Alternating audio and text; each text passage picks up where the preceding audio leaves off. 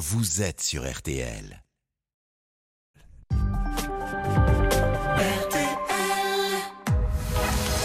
22h minuit. Parlons-nous. Avec Fabienne Kramer sur RTL. Bonsoir à toutes et bonsoir à tous. Dernière émission pour moi. Dès lundi, vous retrouverez Caroline Dublanche, Cécilia Como et moi-même. Espérons vous avoir fait patienter agréablement tout l'été. Je suis Fabienne Kramer, je suis psychanalyste et médecin. Comme chaque soir, vous pouvez nous appeler au 09 69 39 10 11. Si vous appelez dans la journée, vous pouvez laisser un message. Raphaël et Paul vous rappelleront ensuite. Marc réalise l'émission ce soir. Nous sommes donc en de très bonnes mains. Vous êtes sur RTL pour Parlons-nous.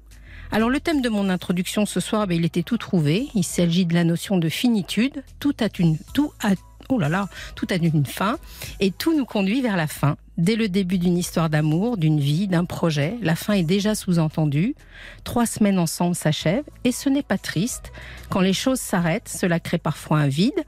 Il y a parfois de la douleur, du manque, mais tout vide est aussi le lieu où renaît l'après, ce qui surviendra demain, la surprise de la vie. C'est parce qu'il y a une fin que les choses ont existé, qu'elles sont réelles. Et puisque, tout est impermanent, il nous faut conclure et passer à la suite. Si les choses n'avaient pas de fin, nous n'aurions aucun plaisir à les vivre. Imaginez le meilleur des gâteaux, mais sans fin, ne devient-il pas immédiatement écœurant et sans intérêt? La joie, le bonheur, le plaisir sont des corollaires de la fin. Pas de joie de vivre sans conscience d'une fin inéluctable. En clair, sans certitude de la mort, pas de plaisir à vivre. Plus nous acceptons que les choses vont s'arrêter un jour, plus nous sommes en capacité d'apprécier les instants de vie. Ainsi, de ces trois semaines sur RTL dont parlons-nous, que je savais limiter dans le temps, j'ai profité pleinement et j'ai pris grand plaisir à vous écouter et à réfléchir à chacune de vos histoires. Mais ce n'est pas l'heure des au revoir. Nous avons deux heures de direct à tricoter ensemble et nous allons bien en profiter. Appelez au 09 69 39 10 11. Commentez sur la page Facebook de l'émission, c'est RTL-Parlons-nous ou par SMS au 64 900 code RTL. Vous écoutez RTL, c'est Parlons-nous. Bonsoir Sarah. Bonsoir Fabienne. Bienvenue. Merci. Alors, je vous appelle. Oui, racontez-moi. Un problème euh, depuis de nombreuses années. Mmh. Je suis dans un conflit de loyauté. Oui. Euh, euh, mon beau-frère passait prendre l'apéritif chez moi et, et un jour, il en a profité pour me faire des avances. Mmh. J'ai été très choquée et, et évidemment que j'ai paniqué et que et que j'ai refusé. Et euh, après, je, je, je voulais plus euh, le voir, qu'il vienne chez moi. Et j'avais des, des, des, des, coups de téléphone euh, en numéro masqué. Hmm. Je ne répondais pas, en fait, parce que je, ça m'inquiétait. Et un jour, c'est lui qui, avec son prénom qui s'est affiché, j'ai répondu et il, m'a dit que c'était lui qui m'appelait. Et là, j'ai compris qu'en fait, il avait un numéro de téléphone secret mhm. et qu'en fait, il, trompait euh, ma sœur. Euh, euh, alors, depuis qu'il avait ce numéro, je ne sais pas de, de combien de temps. Et, et, en fait, j'ai compris qu'il menait une double vie. Et, et, voilà, quoi. Et ça fait six ans J'en ai jamais parlé à ma sœur euh, parce que je sais pas quoi faire. Je ne sais pas ce qui est le mieux à faire. J'ai peur des conséquences, que, que ça me retombe dessus, qu'elle m'en veuille. Euh, mais dans un sens, je lui dis, euh, il la trompe et je lui dis pas. C'est c'est quand même ma sœur. Oui, je comprends. Je comprends. Mais vous, votre certitude sur le fait qu'il la trompe vient uniquement de cette histoire de numéro masqué? Euh, bah, En fait, euh, il, il, a, il l'a trompé. Euh, il a eu une maîtresse pendant deux ans. Ma soeur l'a découvert sur, par texto dans, dans, son téléphone. Et en fait, elle a découvert juste au bout de deux ans, en fait. Et donc, ça a fait un énorme scandale dans la famille. elle a beaucoup impliqué ses enfants, elle les a montés contre leur père. Et les enfants étaient tous euh, traumatisés par ça. ils voient tous des psys. Mhm. Euh, et donc, euh, je pense que euh, que euh, il a jamais arrêté en fait euh, de la tromper, puisque oui, euh, la, la double vie que je suppose vient vient du fait qu'il a un numéro privé, oui. Vous appelez un numéro privé, c'est un numéro masqué ou un autre numéro de téléphone? Non, c'est un autre numéro Voilà, de d'accord. téléphone. Que, que, C'est lui que- qui me l'a dit, hein, Oui. donc euh, je. oui, il, il a une autre ligne, donc.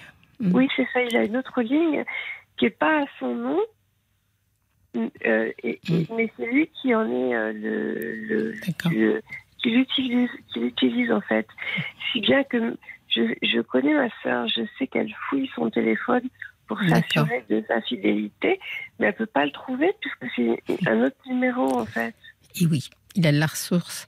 Euh, votre, vous, vous avez vous-même euh, une vie, un compagnon? Non, j'ai pas de, j'ai pas de compagnon. Non, j'ai de nombreux problèmes de santé depuis euh, depuis euh, de nombreuses années. Oui. Et si bien que j'ai, j'ai, pas de compagnon. Enfin, j'en ai eu, hein, bien sûr. Mm. hein. Vous Mais avez, en ce moment, j'en ai pas. vous avez une grosse différence d'âge avec votre sœur C'est votre sœur aînée ou? Non, non, non, elle a juste un an et demi de plus que moi. Oui. Moi, j'ai 56 ans. Ah d'accord, d'accord. Euh, ça s'entend pas du tout à votre voix. Je pensais que vous étiez beaucoup oui, plus jeune que ça. D'accord.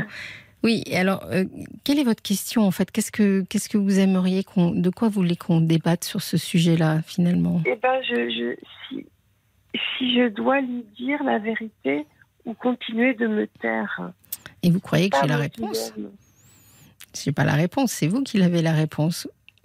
Finalement, depuis oui. 5-6 ans, vous avez décidé de vous taire pour l'instant. Oui, mais ça, ça, un, ça m'angoisse beaucoup cette situation. Est-ce que, c'est, est-ce que vous pensez que les problèmes de santé que vous m'évoquez peuvent avoir euh, de près ou de loin un rapport avec ça? Oh non, non, non, ça. D'accord.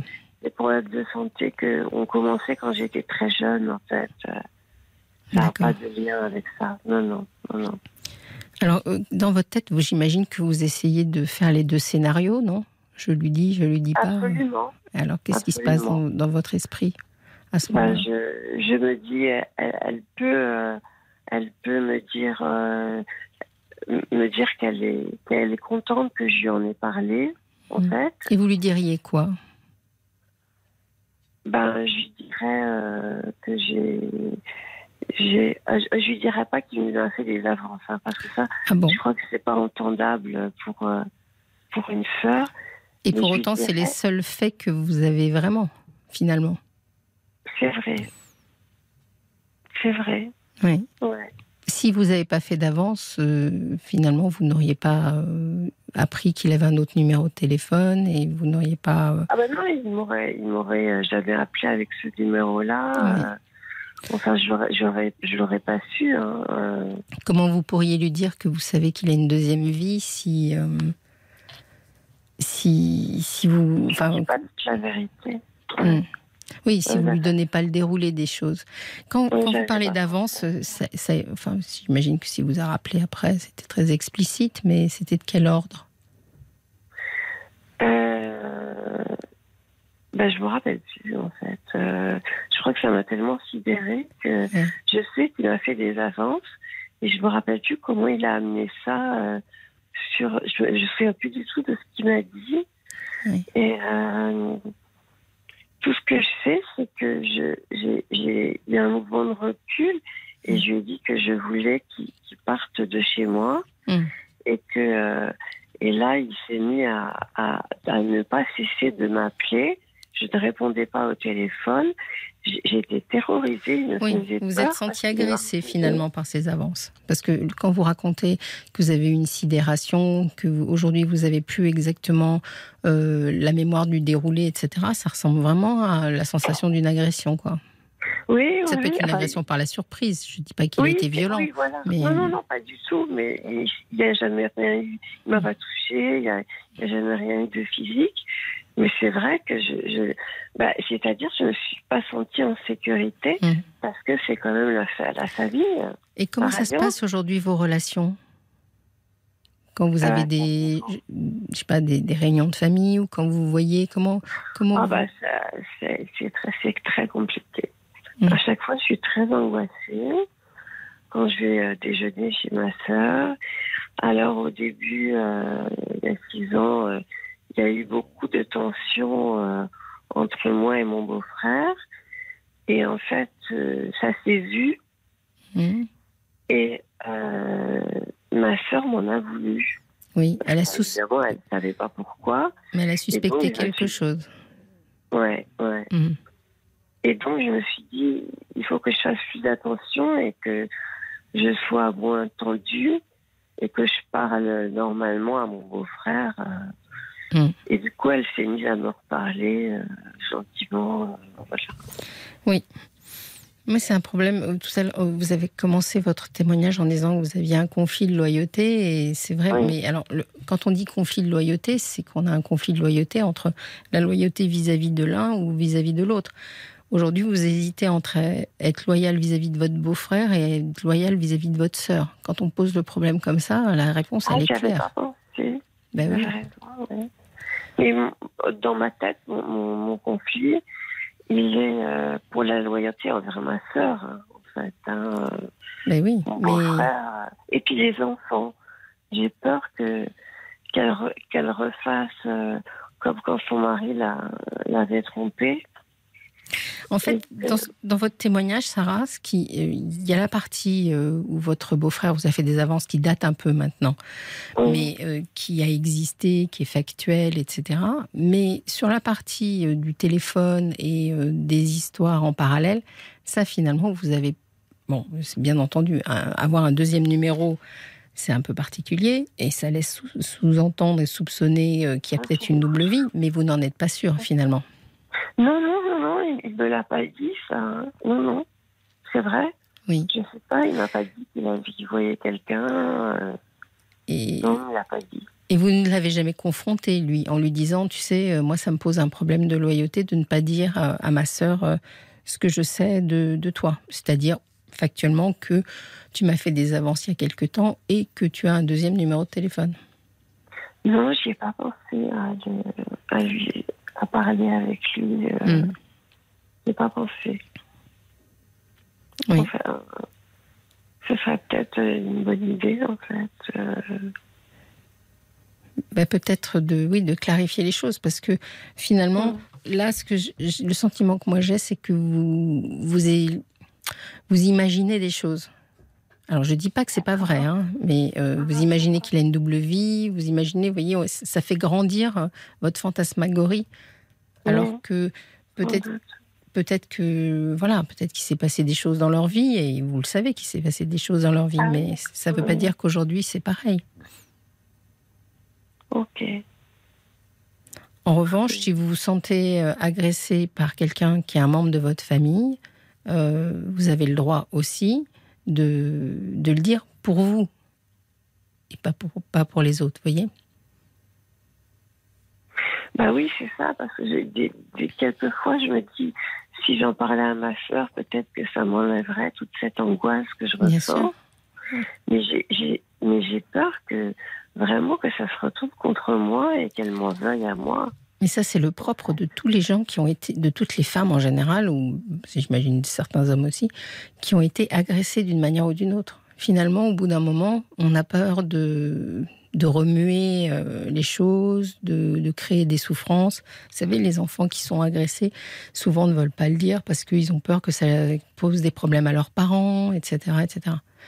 Donc, Ouais.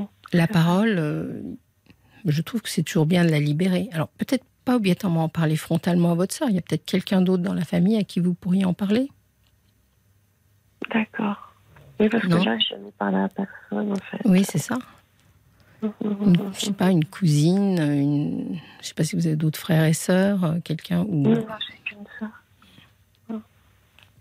parce que il y, y a plusieurs problèmes. Vous voyez, il y a le fait que vous ne dites pas quelque chose que vous avez subi, c'est dommage. Je pense qu'il faut le dire. Il y a le fait que vous avez en effet l'impression d'avoir découvert quelque chose de cet homme, mais en fait, quand vous ne le savez pas vraiment, donc vous n'en avez pas parlé, vous l'avez pas confronté à ça non plus. Et puis Non. après, il y a vis-à-vis de votre sœur. Donc je suis pas sûre que votre sœur, ça soit le- la première personne vers laquelle se tourner, il y a d'abord à, à essayer de, de dire les choses, mais peut-être pas obligatoirement à elle. D'accord. D'accord. Ok. Qu'est-ce que vous en pensez? Oui, oui, bah, je vais réfléchir euh, D'accord. euh, à qui je pourrais le dire. Euh, Oui. je sais pas trop là. mais Dire, c'est toujours bien. ou un psy. Oui, peut-être. Vous pourriez en parler à quelqu'un, bien sûr, si vous Mhm, voulez. Mhm. mhm. Merci. Ça me permettrait de Oui. peut-être de, de me libérer. euh, Et de- puis que, que ça chemine un peu différemment, vous voyez, dans votre esprit. D'accord, mais je, je, je, je le note ça que c'est que le seul fait que j'ai, c'est les avances en fait. Euh, Oui. J'avais pas pensé comme ça Mhm. et je le note. D'accord. Très bien. Merci Sarah pour votre témoignage. je vous Merci prie. pour votre appel. Au Bon revoir, courage. Au revoir. À bientôt. Au revoir. Fabienne Kramer sur RTL. Parlons. 22h minuit Parlons-nous. avec Fabienne Kramer sur RTL. Vous êtes sur RTL, c'est Parlons-nous. Je vous rappelle que vous pouvez aussi nous écouter en podcast. C'est sur l'appli RTL et sur toutes les plateformes qui sont partenaires de, de nous, de RTL. N'hésitez pas, c'est gratuit. Et puis, on attend tous vos commentaires sur euh, la page Facebook. C'est RTL-Parlons-nous. On reçoit tout de suite Cécile. Bonsoir Cécile. Bonsoir. Bienvenue. Merci. Alors, racontez-moi ce qui vous arrive. Alors, ben, rapidement, euh, je suis en couple avec quelqu'un qui s'est révélé charmant au départ. Oui. Ça fait, ça fait longtemps que vous êtes en couple? Euh, 2018, euh, 19. Ça fait 19 ans, c'est ça que vous me dites Non, non, non. 2018. Ah, ça fait- 2018, ah d'accord. 2018-2019, ça fait donc 3-4 ans. Voilà. Hum. Donc il était charmant. Ah oui, il est toujours charmant. Oui. Euh, voilà, c'est quelqu'un euh, qui j'ai une grande complicité Oui. et avec lequel on a commencé une relation. euh, avec moi, j'avais euh, trois enfants en charge, donc j'ai pris le temps. Oui. Euh, de façon à pas impliquer mes enfants dans quelque chose de néfaste. Mhm. Je, Pourquoi vous pensiez que ça pouvait être néfaste dès le départ? Vous bah, vouliez en être sûr euh, Je voulais être sûr. Oui, d'accord. Voilà, c'est pas non, j'avais pas d'a priori hein, du tout au départ. D'accord. Aucun a priori, non, non. Simplement, euh, sortant d'un divorce pour violence, euh, j'avais des enfants qui étaient un peu en souffrance déjà. Ah d'accord, vous avez divorcé donc euh, une, pre- une première fois de quelqu'un Eh qui, oui. qui était, qui était Alors, violent ou... euh, Bah, qui Avec était vous condamné pour violence avec une mois de prison avec sursis. Ah d'accord, vis-à-vis de vous Des enfants, Des enfants et de moi. Voilà. D'accord. Donc, euh, Oui, on est... ça, ça, ça a été euh, très destructeur. Oui, j'imagine. Parce qu'il y avait 20 ans de mariage, justement. Oui. Une grande implication, un grand engagement.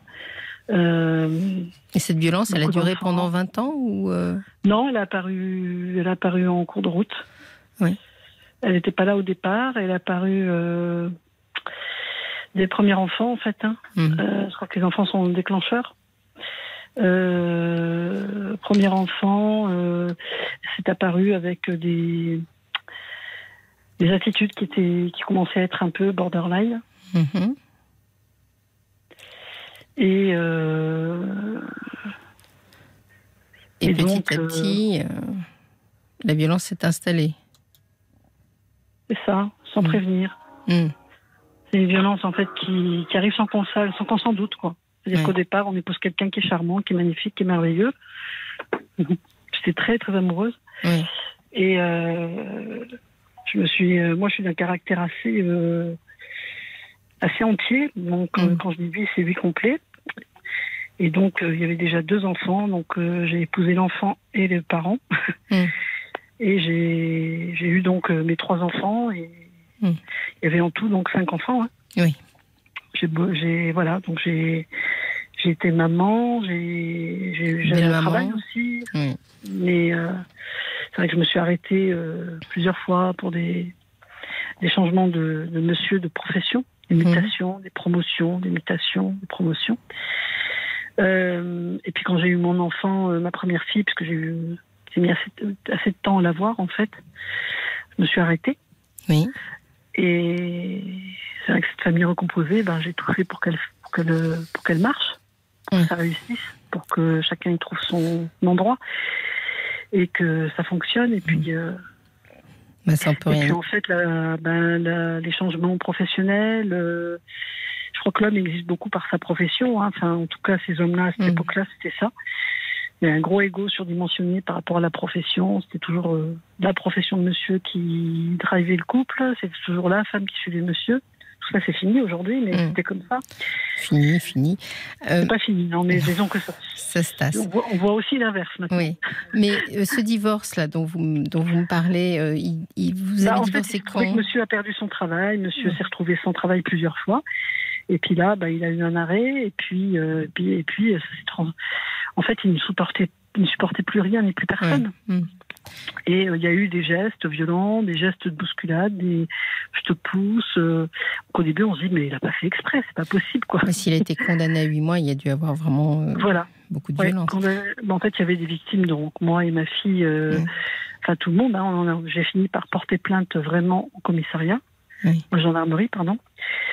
Euh, et le gendarme m'a vraiment euh, poussé à le faire en me disant mais de toute façon vous n'avez plus le choix, il n'entendra rien d'autre que la loi et c'est Mm. quelqu'un qui n'entend rien d'autre que la loi. Oui.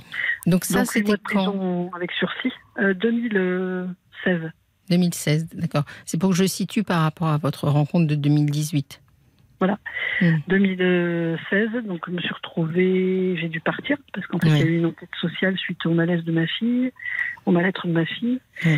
Et puis après, ben, ça enclenche beaucoup de choses et donc euh, comme en plus il refusait de laisser le domicile comme à chaque fois, hein, euh, ben, on se retrouve euh, nous à l'extérieur du domicile. Moi j'étais dans une région où j'étais vraiment seule, donc je me suis retrouvée euh, hors du domicile et, et être hébergée quoi. Ça a été de l'hébergement à droite, à gauche. Donc imaginez pour les enfants, quoi. Ouais. C'est vraiment. euh, Oui.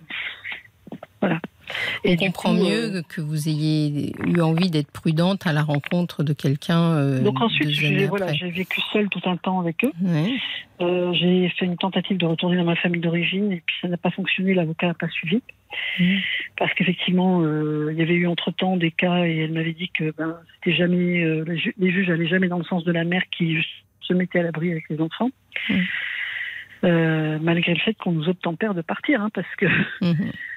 Euh, si on part pas, on est complice de la violence. Donc, de toute façon, il n'y a pas 36 solutions. hein. Oui. Mm. Voilà. C'est très courageux de votre part. Enfin, c'est Ouais. déjà une étape très très importante. Et alors, donc, vous avez rencontré quelqu'un en 2018 Et c'est j'ai rencontré quelqu'un donc euh, fin 2018, début 2019. Oui. Donc, bah, deux bonnes années, trois années après. Donc, j'ai eu deux, trois ans où j'ai été seule avec les enfants et où effectivement on a fait corps, Vous soufflé. clan, Mhm. euh, pour surmonter tout ça. J'ai eu la maison en 2017. Oui. Donc, on a eu enfin un lieu de vie en 2017, fin 2017. Et euh, j'ai rencontré cette personne, lui, euh, fin 2018-2019. Voilà, c'est quelqu'un avec qui euh, on a eu d'abord une complicité, ensuite on s'est pas vu du tout avec les enfants, parce que justement, moi je voulais pas dans un premier temps les impliquer, les impacter. Et puis euh, progressivement, le temps a passé, et en 2019, euh, fin d'année, euh, un jour d'été où il faisait beau, euh, on s'est retrouvés euh, sur une fête euh, au même endroit euh, Oui. par hasard. Mhm. Et puis euh, ensuite, euh, s'est trouvé à la maison euh, un jour, un autre jour, un week-end euh, à passer. Et puis progressivement, voilà. Mm. On a fait les choses très tranquillement pour que. euh, Et ça s'est bien passé? Oui, oui. En fait, euh, Les enfants en faisant comme ça, les enfants ont, ont pu euh, appréhender euh, Oui. un éventuel compagnon pour maman et puis un éventuel changement de vie, quoi. Très bien. Voilà. Et c'est resté relation- comme ça? C'est resté une relation de Non, qualité? non, non, non. Non. Non, non, non, c'est une relation qui ensuite s'est transformée en quelque chose de. C'est quelque chose qui a évolué dans une relation sérieuse. hein. Oui. Euh, Non, mais je voulais dire, euh, le, le côté un peu solaire de votre relation est resté ou euh, ça s'est compliqué pareil après? En démarrage, euh, on était très amoureux et puis bon, il a tout de suite apprécié les enfants qui eux aussi ont eu une certaine le connaissant euh, par ailleurs et autrement et d'avant en fait le connaissaient déjà par ailleurs Euh, pas en tant que mon compagnon mais ils le connaissaient déjà donc en fait c'était pas non plus un inconnu total Oui. Mais je- j'essaye de recentrer sur le, le, le fait que ce pourquoi vous m'avez appelé ce soir, c'est-à-dire c'est sur la, dégradation de la relation, j'imagine. la dégradation alors la dégradation bah, elle, est assez, elle, est, elle est assez récente Oui. Bah, pareil il y a eu des changements de vie il y a eu des modifications il y a eu des déménagements euh, Mhm. pas forcément Euh, lui-même avait euh, avait un lieu de vie ailleurs, donc euh, qu'il a quitté, donc euh, maison à vendre, etc. Euh, Il y a eu des perturbations, on va dire, mais qui sont des, des choses de la vie. hein. Moi, j'ai déjà déménagé je ne sais combien de fois. Il y a eu. Et qu'est-ce qui a changé dans son attitude, en clair? En clair, bah, en fait, il me dit qu'il ne retrouve pas la personne qu'il a connue, D'accord. que c'est plus comme avant.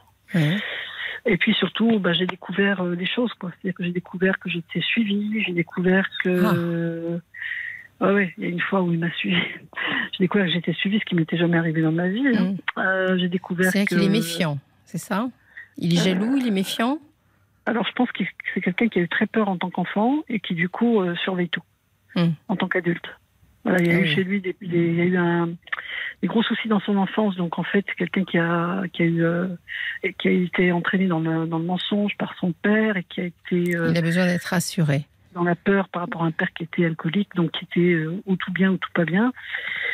Donc, il y a eu euh, comme ça des montagnes russes. Et en fait, euh, c'est quelqu'un qui. Euh, il sait la plaque d'immatriculation de la voiture qui est à côté de lui, quoi. Oui.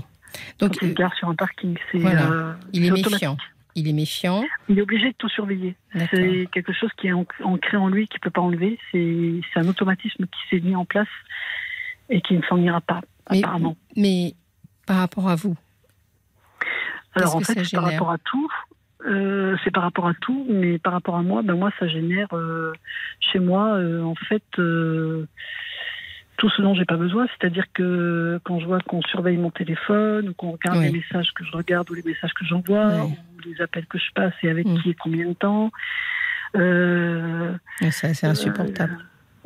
Mais il n'y a pas de violence, donc. Parce que ah, si j'avais bien compris, vous aviez un peu peur de retomber dans un schéma. euh, Ah Oui, je veux pas retomber là-dedans, Oui, mais euh, c'est de la violence verbale euh, euh, quand même, parce que l'autre jour, il m'a dit euh, bon, il y a eu un accident euh, avec un, une chute d'objet euh, euh, qui, qui, a, qui a- qui a pas été grave, qui aurait pu être grave, mais qui a pas été grave du tout, hein, qui a été simplement euh, Mmh.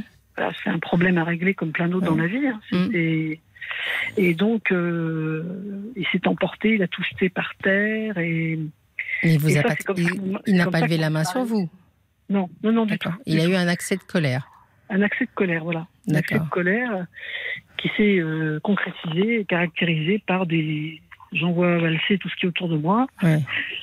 Euh, c'est sûr que ça, c'est des moments euh, difficiles pour vous. Ouais. Enfin, c'est Ah, des, moi, moments difficiles pour tout le monde, mais ça, ça doit vous remettre Mais dans moi, une euh, ambiance. je les ai déjà vécus, donc euh, je Ouais. n'en veux plus. Mm, ouais. Vous l'avez dit Est-ce que vous lui avez dit que ça, c'était pas possible pour vous? Ah oui, parce que ce jour-là, je lui ai dit, ben, dans ses paroles, il a été aussi loin, dans le sens où euh, il m'a énoncé, je- il a énoncé qu'en fait, il souhaitait. euh, enfin, sa parole, ça a été. euh, tu aurais pu faire attention. Euh. Je l'ai fait euh, 100 fois et il n'est jamais rien arrivé. Oui, il vous a accusé d'être responsable de ce qui euh, s'était passé. Qu'est-ce que qu'est-ce que tu as fichu encore Ouais. Euh, donc c'est moi la fautive, c'est ma faute, j'ai pas fait attention, euh, je ne suis pas à droite. Qu'est-ce que tu as fichu encore Euh, Tu aurais pu faire attention. Et ensuite, ça a été. euh, euh, J'en ai ma claque de toi. Oui, oui, oui, c'est.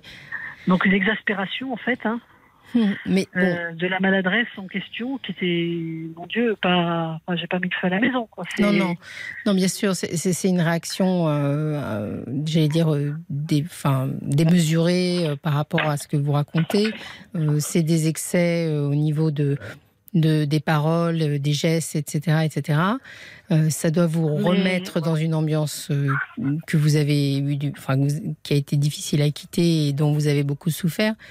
Mais bon, ça reste encore dans, dans un. Alors, je ne veux pas le défendre, hein, c'est pas ce que je veux dire, mais euh, bon, ça Un arrive. accès de colère, oui, tout à Oui. fait. Ça arrive. Avec des paroles quand même qui, ont été, qui sont qui sont qui sont Je sais pas, je vous entends trafiquer là. Vous faites, vous faites quoi avec vos mains? Parce que euh, je- en Non, deux. j'ai fermé une porte du. Excusez-moi, j'ai juste fermé une porte. D'accord, c'est parce que à l'antenne, alors tout s'entend. Je suis désolée. Oui, oui. D'accord, d'accord. Oui, c'est la parole. euh, Oui. J'en ai ma claque. euh, Hmm. Ça vous a blessé, ça? Oui, oui, Oui, bien sûr, tu c'est ne blessant. comprends rien. Tu ne comprends rien. Euh, et puis cette rengaine qui revient tout le temps sur euh, avant c'était mieux. euh, Hmm. je veux retrouver. euh, C'était avant quoi? Bah avant, euh, c'est le début de la relation hein, qui est Ouais. toujours euh, plus passionnant que la suite. Ouais. Mais il ne date de- pas de quelque chose qui se serait passé. Euh, Vous m'avez dit il y a eu des changements, il y a eu des déménagements. Il n'y a pas un événement sur lequel il focalise. Non, il n'y a pas un événement précis en fait. Hmm. C'est la relation euh, de couple qui était euh, pimentée parce que on se voyait à l'extérieur, que c'était toujours un peu aventureux. Hmm, C'est ça. C'est euh, c'est le fait que vous soyez établis ensemble finalement. le fait qu'on soit établis ensemble, bah, forcément, les choses sont plus, sont plus les mêmes. Et, et quelle est votre question? Que- Sur quoi vous Ah, en fait, aimeriez cette que... jalousie, quoi, cette Ouais. jalousie, il m'a dit qu'il veut que je sois 100% à lui, Euh, que je lui appartienne, que il est exclusif. Oui. Mm. Ce pourquoi il surveille. Mm. Euh, donc, euh, c'est la raison pour laquelle il y a un piratage de téléphone, quoi. Mm. Localisation. Et ça, c'est juste insupportable. Alors, dans, dans ce genre de, de situation, euh, moi, je pense qu'il faut mettre ses propres limites. C'est-à-dire que si vous savez qu'il euh, fouille dans votre téléphone, euh, qu'il le pirate, etc., il faut que vous lui expliquiez que voilà, c'est pas possible pour vous. Il faut qu'il vous fasse moi, je- il confiance. n'y a rien à cacher. Je, ne- je ne crains pas ces choses-là. Non, mais rien que- à cacher. Vous savez, quand on fouille, on, on se raconte des histoires. Il y a une nuance entre. C'est pas parce qu'on n'a rien à cacher qu'on a le droit de fouiller. Vous voyez, c'est pas. Donc, euh, c'est vraiment lui mettre la distance en disant, mais ça pour moi c'est insupportable. Ouais. J'ai un peu peur qu'il y ait quelque chose de vous et je m'appuie sur ce que vous avez vécu auparavant, qui a un peu de mal à mettre euh, le Ah stop. oui, oui, j'entends. Oui. hein. Voilà. Oui, oui, tout à fait. hein. Et certainement C'est-à-dire que- qu'auparavant, j'aurais couru derrière lui, lui dire mais non, mais je t'aime, quoi. Tout Mm. le reste, c'est pas Mm. grave, on peut arranger. Ouais. Mais je le fais plus. Je le Ouais. fais plus parce que oui, euh, j'ai euh, j'ai de- j'ai- j'ai- j'ai des sentiments pour lui, mais en même temps, euh, Oui, il faut qu'on vous respecte désormais. oui, désormais, je vais être respectée, que ce soit par mes ça. enfants qui tout un temps n'ont pas fait du fait des résultats de la violence. Ouais. Là aussi, j'ai dû accepter énormément hein, de choses. Mais vous savez, Cécile, moi j'ai une image qui vaut ce qu'elle vaut. hein. Mais euh, je pense qu'on doit avoir autour de nous, euh, de façon un peu virtuelle, une sorte de barrière d'impénétrabilité. C'est-à-dire, c'est Ah, un ouais. moment où euh, il faut expliquer aux gens que là, ils rentrent dans un territoire, ils commencent à vous marcher sur les pieds et c'est pas possible. Et donc, certains ont, euh, dans leur enfance, été euh, bien formatés par leurs parents pour avoir cette barrière d'impénétrabilité et d'autres ont une barrière d'impénétrabilité un peu poreuse. Je pense que ça a été votre cas. C'est souvent le cas. poreuse je sais Voilà. pourquoi. Voilà, certainement que vous savez pourquoi. Et certainement que c'est dans votre enfance qu'on a euh, oui, pénétré dans cette barrière. Oui, et donc, pas que- euh, pas que pénétrer, bon. Bon, C'est c'est souvent, c'est ce que j'entends dans votre discours. Et donc, le, le travail que vous avez à faire, c'est de réussir, d'une manière ou d'une autre, à remettre à la juste distance l'autre. C'est-à-dire qu'en gros, ils se sentent pas autorisés de fouiller dans votre téléphone, ils se sentent pas autorisés de vous parler comme ils vous parlent, ils se sentent pas autorisés non plus de casser des trucs, etc. Vous voyez? Alors, une fois que j'ai dit ça, j'ai Mhm. rien dit parce que vous me dites, bah oui, mais comment on fait? Parce que euh, chez certains, je vous dis, c'est très inné parce que c'est inclus dans l'enfance. Et puis chez d'autres, ça, ça a été tellement abîmé avec des parents intrusifs ou voire plus euh, que. Mais ça se fait en psychothérapie, ça, finalement. Est-ce que vous avez déjà Eh, J'ai rencontré fait déjà quelqu'un de la psychothérapie, oui, oui, oui, j'ai fait, j'ai fait Oui. suite à. J'ai fait par rapport à mon enfance, j'ai fait par Mm. rapport à, à, à un abus que j'ai subi. Donc euh, j'ai j'ai fait plein de fois, plusieurs fois, euh, avec différentes personnes selon les endroits où je me trouvais Mm. euh, et selon les moments, parce que je me suis aperçue que ouais, j'avais des choses à traiter. Hein, Oui. C'est- c'est- donc j'ai- C'est c'est- c'est très compliqué à, à remettre en place, mais Ouais. c'est pas impossible du tout. Je C'est-à-dire pense que, que j'ai eu des personnes qui ont pu m'aider parce Oui. que j'ai fait de la psychothérapie euh, à l'époque avec des méthodes. euh, j'ai eu des gens, euh, j'avais pu aller sur une grande ville où il y avait quelqu'un qui m'avait bien fait avancer Mm. par rapport déjà aux abus familiaux. oui, Et puis ensuite, euh, par rapport à un décès fratrie qui était compliqué pour moi. Et puis ensuite, euh, mais, mais malgré tout, euh, voilà, on va me dire que je suis euh, de trop bonne éducation, euh, trop Oui. patiente avec mes enfants. il y a quelque chose de vous qui, vous voyez, si les gens se laissent trop approcher et que finalement il faut qu'ils aient, euh, je sais pas, le mur juste devant eux pour qu'ils commencent à dire mais oh là là j'étouffe là ou ça me, c'est trop. Euh, c'est parce que il il y a une sorte de, de tolérance. Alors vous, vous appelez ça une bonne éducation. Alors en fait, une conformiste aussi. Hein, c'est Mm. euh, toute l'éducation qui fait que euh, il faut jamais froisser l'autre, il faut toujours faire ça. plaisir. Mais dire Moi, non, dire non, dire stop, dire c'est ma limite, dire c'est insupportable, c'est pas froisser l'autre, ça. hein. J'ai un message Non, pour non, vous. maintenant j'ai appris, mais je vous dis juste que l'éducation que j'ai eue n'a pas été en ce sens-là du tout formatrice. ouais, ouais, c'est ça. On a un message de Michel de Bayonne qui dit Oui. Attendez, vous n'êtes pas sa propriété, ni de faire la fouine, relation très compliquée. Alors bon, c'est un message SMS, hein, donc Oui, euh, oui, oui, il est un peu. euh, Mais ce qu'il veut dire par là, c'est qu'en effet, euh, vous, vous ne, en fait, quand il vous dit qu'il veut que vous lui apparteniez complètement, mais vous n'appartenez qu'à vous. Et voilà, c'est la, la problématique. Vous n'appartenez pas plus à vos enfants, euh, ni voilà. Donc, Ah non, euh, j'appartiens à personne. Là, c'est une erreur totale de, de compréhension euh, de la relation à deux. La relation à deux, euh, à pied, voilà, c'est- il y a la confiance aussi. euh, Mm. moi, je me suis engagée dans un mariage, euh, le premier, euh, avec confiance et pour Oui. la vie. Mais hein. si vous croyez, alors ça c'est important, cette barrière dont je vous parle, si vous pensez que c'est tous les jours, que c'est toujours l'autre qui va la respecter, euh, et en la laissant euh, poreuse, si vous voulez, Non, non, je le finalement pense pas, ça. vous attirez à vous des gens qui n'ont qu'un rêve, c'est de pénétrer dans les barrières des autres, quoi. Mhm. Donc il faut que vous la fassiez respecter euh, à tout instant. Mais vous savez, j'ai euh, j'ai quand même beaucoup appris ces dernières années parce que il faut que je vous donne un complément d'info, c'est que les enfants qui ont été violentés, euh, comme m'avait expliqué la psy que j'allais voir avec eux, euh, sont des enfants qui mettent en moyenne 5 ans pour se réparer après des violences conjugales, des violences pardon familiales, intrafamiliales, Mm. Et euh, en général retournent la violence contre la maman parce que c'est le seul endroit où ils peuvent la déposer et que euh, le seul amour qui est inconditionnel, incontournable, Mm. euh, incommensurable et inébranlable, c'est celui de la mère. Donc j'ai aussi subi par après, même Oui. ayant quitté le domicile, quitté la personne, fui la situation, Oui, vous avez eu à gérer les enfants. bah, en gérant les enfants, en les ayant en garde, hein, euh, Mm. placés par juge, etc. J'ai aussi eu des enfants violents. Mhm. Eh oui. parce que cette violence, quand elle est, quand elle est, euh, quand elle est euh, instillée, elle se disperse, elle se positionne et puis elle revient comme un boomerang euh, vers vous. Ça. Parce que ce que m'a dit la psy, c'est que de toute façon, il faudra. Même je lui dis, je ne tiendrai jamais cinq ans. Elle m'a dit si vous tiendrez, vous êtes la mère. Hmm. Je dis non, j'y arriverai pas. Elle me dit si vous y arriverez parce que c'est vos enfants et parce que. euh, Et puis ils vont évoluer. Que là qui pourront la déposer. Ils vont évoluer. On a des messages qui arrivent pour vous euh, sur Facebook. Paul va vous les lire. Il y a le valet de cœur qui reprend la définition de la liberté comme euh, en éducation civique euh, à l'école. La liberté des uns s'arrête là où commence celle des autres. La moindre situation qui va lui échapper lui deviendra suspecte. Soit vous arrivez à lui faire prendre conscience de sa possessivité, soit vous vous réservez un avenir carcéral.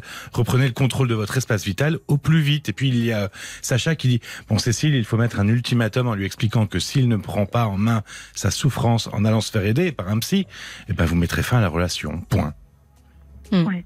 En fait, on- Alors, il voit un psy. Hein. il voit un psy. Bon, bah, Oui, déjà. Euh, mais cette histoire de, d'effectivement, j'entends tout à fait. Euh, Hmm, bon, il faut pas vous faire respecter. euh, je vois, j'ai pas envie de vivre dans, dans un, dans, dans Oui, c'est une bonne image. Hein c'est l'image Ah oui, du valet de cœur. c'est Mais il- c'est- ouais. C'est un, c'est un bon allié, le valet de cœur, pour nous aider dans nos. Et euh, c'est une image, euh, une image juste, c'est-à-dire que voilà, soit si vous voulez être libre, il faut que vous soyez respecté, et sinon, euh, vous vous vous retrouvez. euh, et c'est pour ça que ça vous faites un rapprochement avec l'histoire d'avant. C'est pas parce qu'il est violent, parce que finalement, je pense pas qu'il soit violent, lui.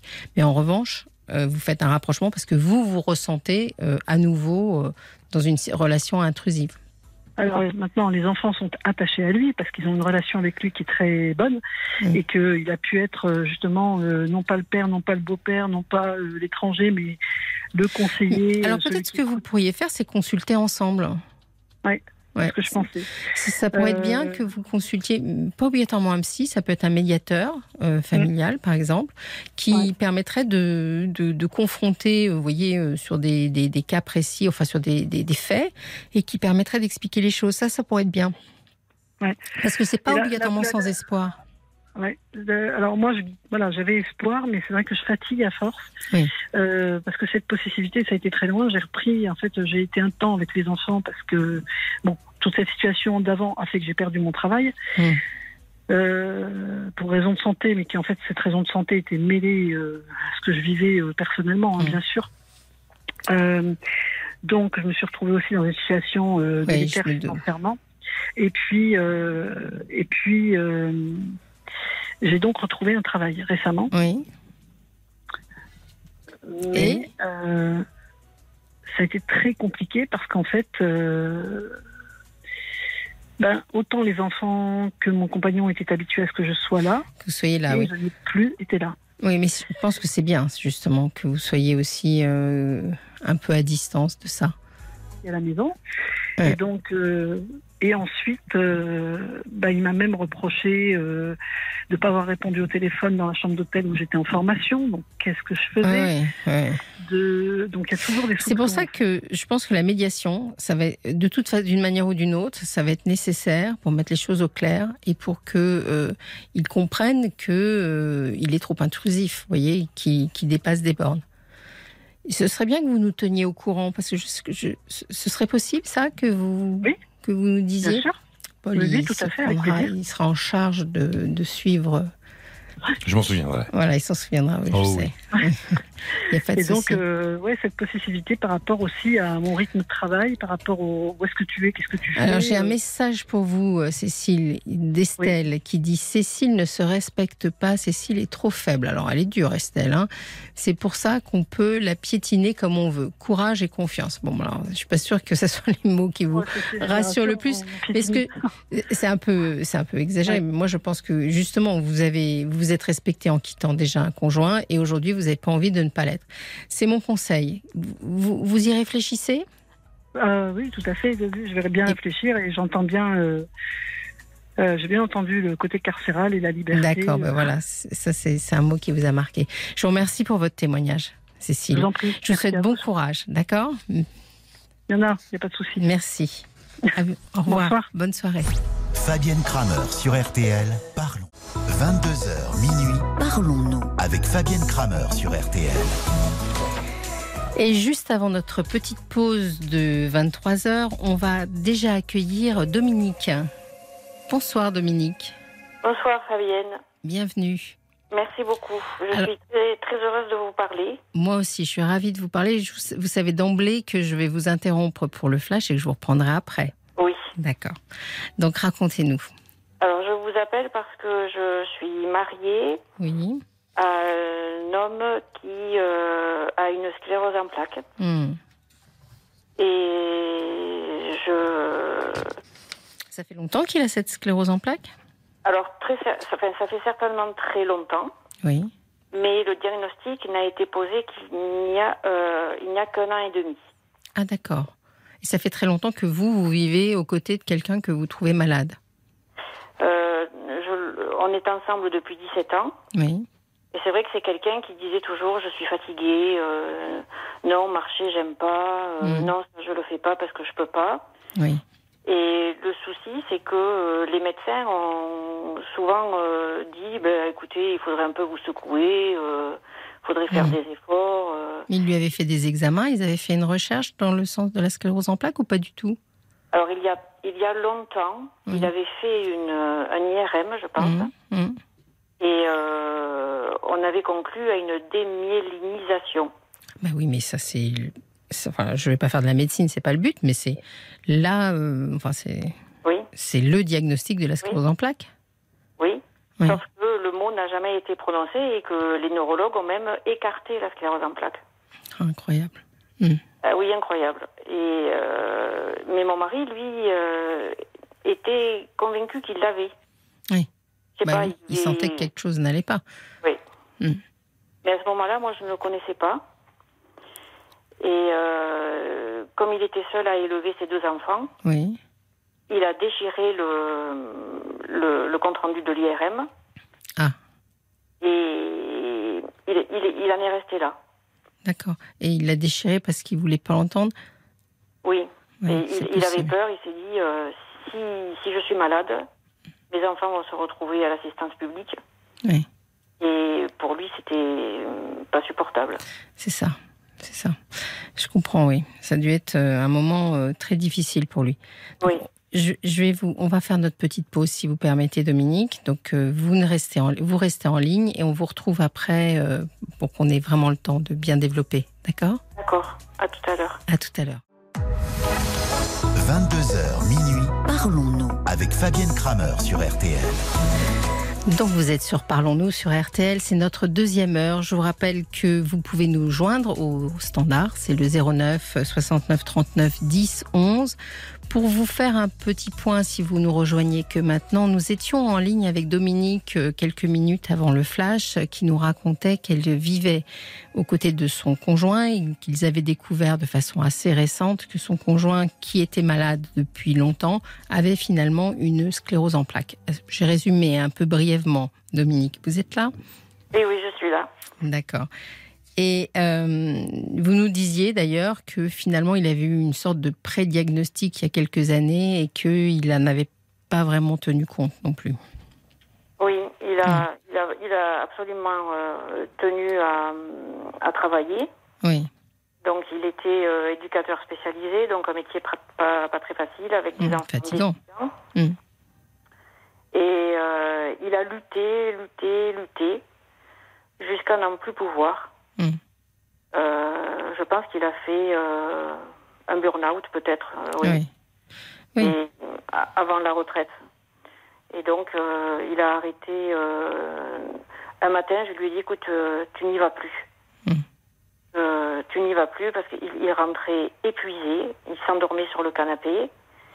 Et je lui ai dit écoute, non, c'est pas possible, il faut que tu arrêtes. Et euh, depuis ce moment-là, il a arrêté de travailler. Mais le diagnostic n'a- n'avait toujours pas été posé. Oui, pas clairement en tout cas. Non, non. Pas clairement. Euh, comment ça se passe? Parce que finalement, tout à l'heure, si j'ai bien compris, vous savez, moi je suis un peu. euh, J'aime bien les histoires de temps, etc. Donc en fin de compte, vous avez rencontré cet homme qui était déjà malade finalement. Quand vous l'avez rencontré, si j'ai bien compris. Oui,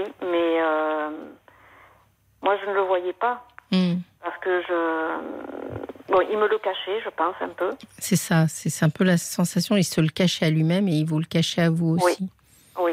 Mm. Et c'est vrai que j'ai pu penser par moments que c'était quelqu'un de pas très courageux. Oui. Quelqu'un un peu feignant, quoi. Hmm. Et, et je le, je lui disais, mais, euh, mais secoue-toi quand même. euh, euh, et, et depuis que, je, je- que le diagnostic est, est tombé, moi, ça m'a apaisé. Bien sûr, parce que vous, vous avez compris qu'il était malade. Je Voilà. ne veux pas faire un résumé, mais pour que les gens comprennent pourquoi on peut avoir l'impression que les gens euh, sont feignants, comme vous dites, c'est que la sclérose en plaques, c'est en fin de compte une lenteur dans la hum, transmission euh, au niveau des nerfs. Donc, euh, c'est des gens qui, qui, sont, qui ont des retards de transmission parce que il y a des problèmes de, de câblage, disons, entre guillemets. Hein, Je, je résume de façon un peu grossière. Mais du coup, euh, voilà, euh, le moindre effort euh, nécessite, enfin, la moindre chose nécessite dix fois plus d'efforts pour eux. Ah, ouais. C'est ça. Et donc, vu de l'extérieur, on a l'impression qu'ils en font pas beaucoup. Mais Ouais. Mm. Et comment vrai vous vivez ça? Parce que si vous nous appelez ce soir, c'est que peut-être c'est vous qui nous appelez, c'est que peut-être c'est difficile Oui. pour vous. Ben, je, lui avais, lui avais proposé de vous appeler. Oui. Et puis, bon, il n'a pas voulu. Il aurait, il, il- enfin, le, quel était le but de votre question? Qu'est-ce que vous aimeriez De quoi voulez-vous qu'on parle? Le problème, c'est que euh, j'ai l'impression de me, de me perdre dans ce. Oui, euh, J'allais dire dans sa prise en charge. mais oui, c'est une prise en charge lourde. Est-ce que vous êtes aidé? Euh, non. Hmm. Non, parce que je. euh, en fait, moi, ce qui me, ce qui me tracasse le plus, c'est que euh, j'ai élevé euh, mon fils unique qui est autiste sévère. Oui. Hmm. Et j'ai l'impression de retomber Exactement. dans. Dans du soin. Voilà. Et vous, vous faites, vous quel métier? J'ai peur d'être euh, débordée, j'ai peur de pas savoir Ouais. faire, peur de. Ben, Je ne crois pas qu'on soit des bons soignants pour, euh, pour, Oui. nos, pour nos familles. Enfin, c'est pas qu'on n'est pas des bons soignants, mais je ne crois pas que ce soit le notre rôle. C'est pour ça que je vous demandais si vous étiez aidé. J'imagine que pour votre fils autiste, enfin j'espère que vous avez été aidé. Non, Pas du tout. non. Je sais que les structures sont extrêmement euh, déficitaires. euh, Mais comme je disais à Paul tout à l'heure, euh, oui. mon fils a été euh, interné pendant euh, 17 ans en hôpital psychiatrique, euh, enfermé. Enfermé? Ah, oui, parce qu'il était violent avec lui-même? Euh, oui, lui-même et les autres, mais Mhm. bon, c'est quand même scandaleux. Bien sûr. Et heureusement, euh, et là j'ai 10 tonnes de moins sur les épaules, euh, depuis deux mois, Oui. il a été pris dans un centre qui est adapté aux autistes sévères. D'accord. C'est-à-dire qu'il est, euh, il a retrouvé euh, sa liberté. Déjà, Oui. oui. Et puis, euh, son agressivité, enfin, j'aime pas utiliser ce mot, mais euh, Oui. son agressivité est prise en compte et pas. euh, on n'en fait pas tout un monde. Oui, c'est On ça. essaie de comprendre, Mm. on essaie de d'ajuster son comportement, on essaie de... Voilà, on ne me dit pas votre fils est, est un monstre, c'est Mm. Entendu. Et quand, quand il était hospitalisé en isolement comme ça, vous, vous alliez le voir vous, Comment ça Oui. se passait pour vous? Je suis, je suis toujours allée le voir. euh, au début, comme je supportais pas, j'y allais pratiquement tous les deux fois par semaine. Oui. Et puis euh, mon mari m'a dit mais c'est trop, tu t'épuises euh, Mm. parce qu'en fait j'étais à euh, deux heures de route de, de l'hôpital. Oui. Et puis petit à petit j'ai réussi à les espacer jusqu'à euh, instaurer un rythme de deux fois par mois. D'accord. Et ça se passait euh, à peu près bien quand vous y alliez? Pour moi, c'était une torture. Bien sûr. C'était une torture de le Oui. voir, euh, de le voir dans cet état. Il a, il a 33 ans, mais sa santé en a pris un sacré coup. euh, c'est Oui, c'est. C'est, dégradant, c'est, douloureux. euh, bon, je comprends que ça soit très difficile. Et je comprends un peu mieux parce que finalement, vous me dites, ça fait deux mois que je suis à peu près soulagée vis-à-vis de mon fils. oui, Et finalement, vous nous appelez dans cette période-là où euh, bah, le soulagement de votre fils, il est quand même entaché du poids de votre mari, quelque part. c'est un peu ça. Voilà. Et quand est-ce que. Et la question qui doit que vous avez le droit de vous poser, hein, Dominique. Parce que, vous savez, il y a une chose qui est essentielle c'est que tous autant qu'on est ici, on n'a qu'une vie. hein. Je sais. Donc on a tous le droit de se dire euh, mais quand est-ce que moi, je vais être soulagée, quoi? C'est ça. Hmm. J'ai l'impression, par- parfois. Ça culpabilise, hein, peut-être, mais il faut se Oui, la poser. oui. Hmm. J'ai l'impression d'être née pour euh, aider les autres. Oui. Et enfin, une fois, ma, ma mère m'a dit euh, Dominique, euh, elle aide tout le monde et personne ne l'aide. Hmm. Et ça a résonné en moi, ça m'a, Oui. ça m'a, ça m'a blessé quelque part. Blessé? C'était, Oui. c'était quand même une vérité. C'était Finalement, c'était une façon de vous aider de dire ça. Ouais, mais ou, ou peut-être que je n'en étais pas véritablement encore rendu Hmm. compte. Oui. Mais je vous demandais tout à l'heure, vous, vous travaillez, Dominique? Alors j'étais prof de lettres D'accord. et hum, j'en avais, j'en avais assez. Ouais, Parce qu'il faut porter aussi, là. J'aimais, euh, mais je, j'ai tellement tiré sur la corde pour arriver euh, à m'occuper de mon fils, euh, parce que j'ai beaucoup lutté, j'ai euh, j'ai rencontré des députés, j'ai fait plein de choses. Mm. J'ai milité, j'ai et je crois que j'ai beaucoup trop tiré sur la corde. Oui. Et même au travail, je, je n'y arrivais plus. Je- Et euh, bon, mon mari a fait, on va dire, euh, un héritage assez conséquent. Il nous met à l'abri euh, financièrement. Oui. Et donc, j'ai pu arrêter de travailler. Bon, Voilà. Donc, ça, c'est c'est une- quelque part une petite chance. Vous voyez ce que je veux Oui. dire? Exactement. Oui. Oui, mais je, le vis- je le vis comme ça. C'est bien, c'est bien. Est-ce que vous êtes dans un endroit, vous aimez l'endroit où vous vivez? Vous avez une qualité de vie? Oui, je, je le disais à Paul tout à l'heure, je vis à la campagne. Mhm. Je vis dans les vignes, euh, sur une colline. J'ai un panorama qui est euh, exceptionnel. Mm. Euh, je suis bien là où je vis. Oui, et, et vous avez une connexion avec la nature Vous? Oui, j'aime ça. J'ai des poules, j'ai, Oui. J'ai un potager. oui, oui. C'est parce qu'il faut que vous construisiez un univers à vous qui vous qui vous fasse du bien. c'est ce que j'essaie de faire. Et alors l'autre chose, je reviens à ce que je vous ai dit au début. Moi, je pense qu'il faut vous faire aider pour votre mari. Alors, euh, il, bon, il, il, a, enfin, il, il marche, Oui, mais mal. oui, Il, euh, il marche avec des, des bâtons de marche, je sais pas comment ça s'appelle, avec des, Oui. avec des- parce qu'il avait au début il avait une canne, mais la canne lui, lui euh, occasionnait des douleurs dans, dans le dos, Mhm. donc il préfère marcher avec ses, Oui. ses deux bâtons de marche. Mais moi j'ai toujours peur qu'il tombe. C'est arrivé l'an dernier, il est tombé, il s'est cassé le col du fémur. Mhm. Et ça a été compliqué. Je me suis retrouvée seule à la maison pendant dix jours. Ça a été difficile. oui, Et pour lui aussi, évidemment, parce que bien sûr.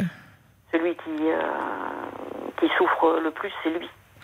Oui, mais j'imagine qu'il est reconnu en maladie longue durée, etc., etc. Donc il a le droit quand même d'avoir, euh, enfin c'est certainement le cas, hein, des, un kiné, euh, peut-être une, des aménagements dans la maison. euh, Alors, le, le kiné, euh, il va trois fois par semaine chez le kiné avec un taxi. oui, voilà, il a droit au VSL, etc. Il a droit à tout ça quand même. Donc, ça, oui. Finalement, ce que je veux dire par là, c'est que autant quand vous étiez avec votre fils, la, je dirais la maladie de nos enfants, euh, si nous on n'y fait pas front, euh, qui va faire front? Mm. Autant auprès de votre mari, euh, c'est un adulte et vous ne pouvez pas prendre à bras le corps sa, maladie, c'est-à-dire vous pouvez pas balayer les cailloux devant ses pieds et Oui, oui. il faut que vous arriviez à, à, le, à le rendre autonome, entre guillemets, mais à travers euh, d'autres personnes que vous. Oui, oui. Je comprends ce que vous dites. C'est vrai que parfois, j'ai l'impression que je. À vouloir l'aider, j'en fais trop. Oui, et puis surtout, vous vous responsabilisez euh, sur plein de choses, j'imagine. Oui, Et bon, voilà. Donc, euh, ce, qui lui a- ce qui lui arrive, ça vous arrive aussi, bien entendu, mais ça lui arrive d'abord à lui. oui, Et c'est pas égoïste de dire que son histoire n'est pas complètement la vôtre. mhm, Et comme je vous disais, on n'a qu'une vie et vous, vous avez peut-être, alors par chance, vous avez cet endroit que vous aimez. euh, donc euh, voilà, mais vous avez peut-être euh, envie de voyager, envie de, de faire d'autres choses aussi. mais pas sans lui. Pourquoi? Pourquoi? Euh, mais Parce que je l'aime beaucoup. Oui, j'entends que vous l'aimez. Ah oui, je l'aime beaucoup et euh, sans lui, ça m'intéresse pas. Oui. Non, mais ça, ça, ça peut se concevoir. Vous pouvez accepter, enfin, faire certains renoncements euh, au nom de, de l'amour que vous avez pour lui. Mais je ne Mm. sais pas, il faut que vous trouviez aussi des domaines où vous ne renoncez pas au nom des autres, quoi. Est-ce que vous avez des passions? Oui, j'adore lire. Oui. Donc, euh, j'ai toujours aimé ça depuis, depuis toute petite. Mhm. Et je crois que je, je me suis pas mal soignée avec la littérature. Ça a été votre métier, si j'ai bien compris. Oui, Mhm. oui, oui. Donc, lire, oui, ça, c'est sûr. euh, Mhm. J'aime lire. euh, Ça tombe bien, parce que si vous aimiez, je sais pas, faire euh, monter, faire des escalades et monter, c'était Voilà. plus compliqué. Lire, euh, ça, en effet, euh, même auprès de quelqu'un qui a des problèmes de santé, c'est possible. Voilà, oui. Et c'est tout? Oui, Vous n'avez pas d'envie? Il y a pas, y a pas de... Parce que les situations, quand on est auprès de quelqu'un, quand on avance un peu en âge, je sais pas, vous avez quel âge aujourd'hui? J'ai 56 ans. Vous avez 56 ans. Donc, quand on est auprès de quelqu'un qui est très, très euh, diminué par rapport à soi-même, ça peut donner envie de, je sais pas, de, de bouffer la vie de son côté. Non, Non. non. Moi, ce qui me, ce qui, ce qui me tient vraiment à cœur, c'est d'être avec lui. Hmm.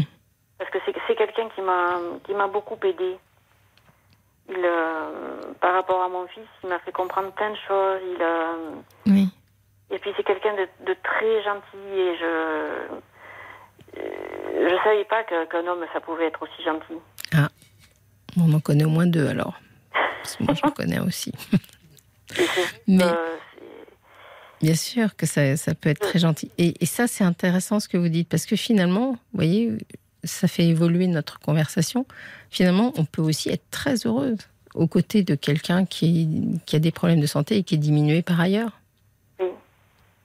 Vous êtes peut-être Oui. pas si malheureuse que ça, finalement. Je, je suis alors malheureuse, je dirais pas malheureuse. Je dirais euh, euh, j'ai peur de me retrouver submergée. Oui. Alors, qu'est-ce qui submergé par quoi exactement? Quand vous imaginez ça, c'est quoi qui vous vient à l'esprit? J'ai j'ai peur parfois parce que je, je, je, je veux tellement bien faire Mm. Que parfois je me mets en colère. Oui. Je dis mais non, ça, ça va pas, c'est pas comme ça qu'il faut que tu fasses, tu, tu, et, et j'aime pas ça. Je, Vous vous mettez en colère contre lui ou contre vous? Contre les deux, je pense. Ouais. Je pense qu'il y a les deux, oui. Euh, Si vous avez des moyens, vous pouvez peut-être euh, déléguer certaines tâches. Oui, Vous voyez? Euh, Peut-être pas celles qu'on pense. Parce que si vous avez envie d'être aux côtés de votre conjoint, de vous occuper de lui, etc., bon, finalement, vous pouvez garder la partie que nous, les médecins, on appelle un peu nursing, vous voyez oui. Mais vous pouvez peut-être vous débarrasser de tout le reste. Les courses, euh, le repas. euh, Oui, mais ça, il va falloir que je me mette à y penser sérieusement. Oui. Choisir les tâches qui vous importent et euh, puisque vous avez cette chance de pouvoir euh, vous débarrasser peut-être de celles qui vous importent moins. Oui, Vous faire aider au niveau de la maison. oui, oui, oui, parce qu'en plus, euh, je, suis assez. euh, bon, pas maniaque, mais bon, Oui, je, perfectionniste un petit peu. Complètement, oui. Oui, mais je sais ce que c'est hein, d'avoir une maison importante, etc. sur le dos. Et, et c'est beaucoup de charges, c'est beaucoup de, de- de choses à penser. euh, Ça. donc, euh, moi, ce que je vous conseille, c'est de, de consacrer votre vie à ce que vous aimez, lire, Oui. être auprès de votre conjoint, vous l'avez dit, euh, vous occuper de votre fils, enfin, ce qui importe pour vous. Mhm.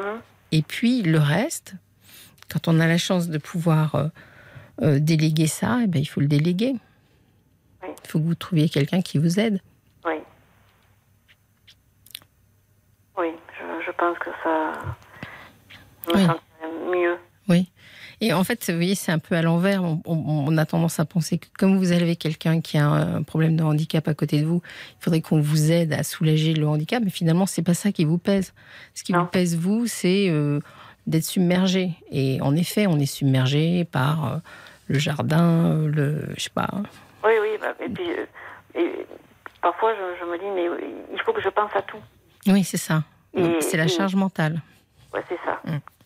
Et, et, et justement, ce qui me, ce qui m'ennuie, c'est que euh, parfois, je, je dis à mon mari, mais tu te rends pas compte de toute cette charge mentale que j'ai, que j'ai, Mais oui.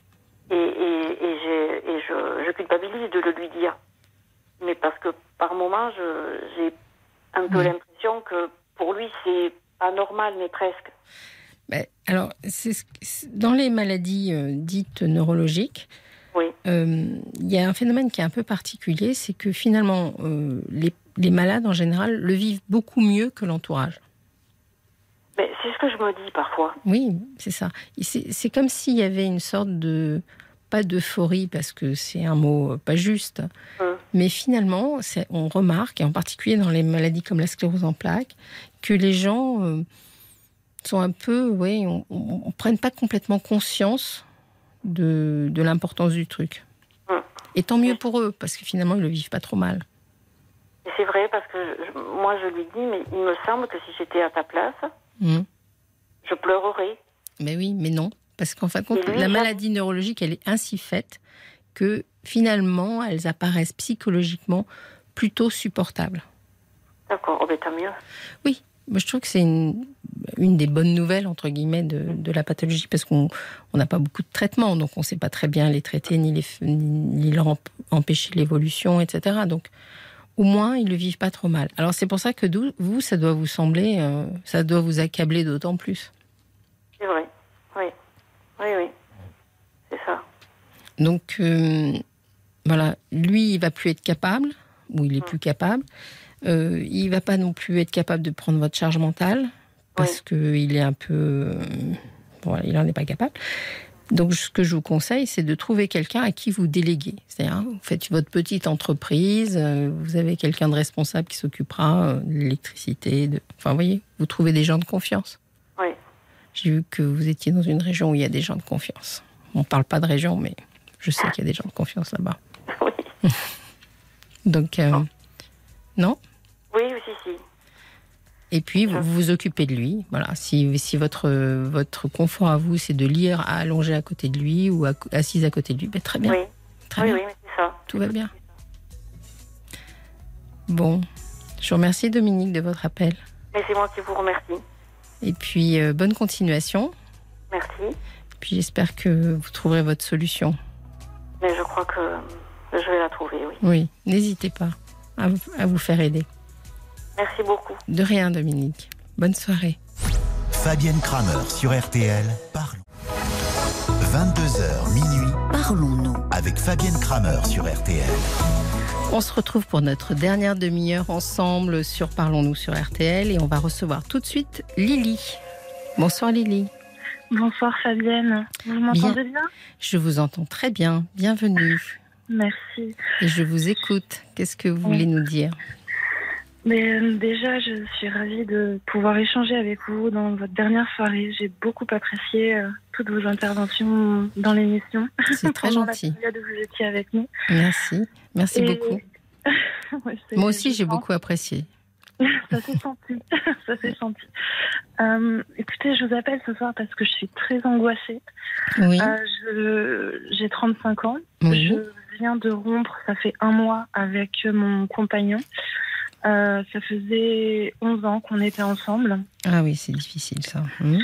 Oui, et si j'ai rompu, euh, c'est pour plein de raisons, mais les principales, c'est vraiment le comportement qu'on avait adopté tous les deux Oui. au fur et à mesure de notre relation, où on buvait de plus en plus Mhm. et on fumait aussi énormément euh, de, de pétards.